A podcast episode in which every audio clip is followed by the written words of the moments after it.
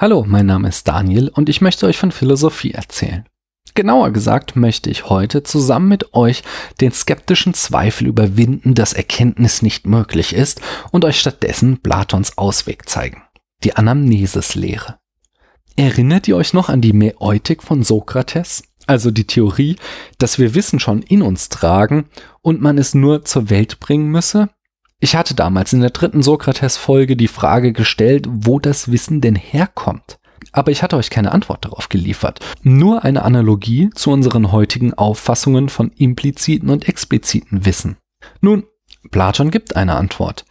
Dieses Wissen kommt daher, dass unsere Seele vor unserer Geburt die Ideen an einem überhimmlischen Ort, einem Topos Hyperuranios, geschaut hat. Das ist die sogenannte Anamnesis-Lehre, also die Lehre von der Wiedererinnerung.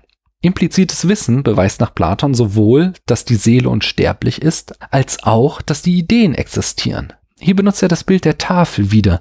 Unser Erkenntnisvermögen kommt nicht als leere Tafel, als Tabula rasa auf die Welt, auf die dann die Sinneseindrücke eingeprägt werden. Stattdessen ist die Tafel bereits vorgeprägt. Sie strukturiert von Anfang an die Sinneseindrücke gemäß ihrer Vorprägung. Jetzt mal ganz abgesehen von dem ganzen metaphysischen Unterbau. Die Erkenntnis, dass unser Geist oder unser Gehirn keine Tabula rasa ist, sondern selbst etwas mitbringt, um die Sinneseindrücke zu strukturieren, ist eine verdammt gute Theorie. Eine Theorie, die noch heute, über 2300 Jahre später Bestand hat. Kant macht zum Beispiel klar, dass wir das Kausalitätsprinzip nicht empirisch beweisen können. Denn alle unsere Beweismethoden setzen die Existenz von Kausalität immer schon voraus.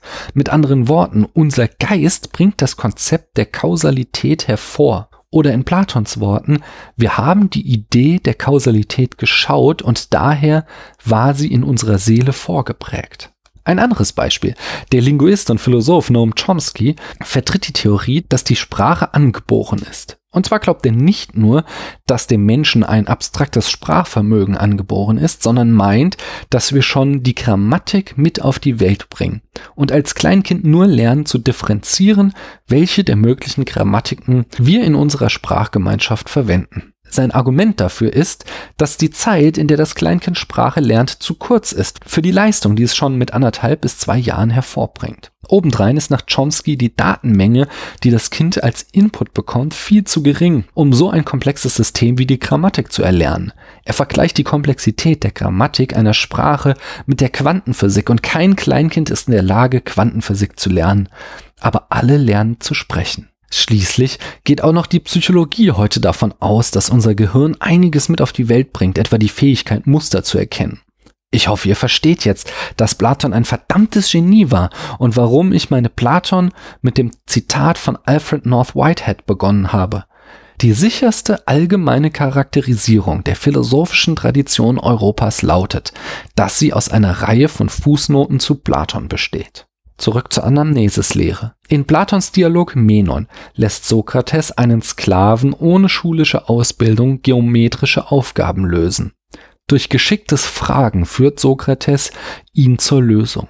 Da der Sklave diese Aufgaben nicht in dieser Welt gelernt hat, schließt Platon, dass seine Seele die Lösungen schon vor der Geburt gekannt haben muss und nun bloß dazu gebracht werden muss, sich wieder zu erinnern. Platons Antwort auf die große Frage, was ist Wissen, lautet also die Wiedererinnerung an die Ideen, die unsere Seele vor ihrer Geburt geschaut hat.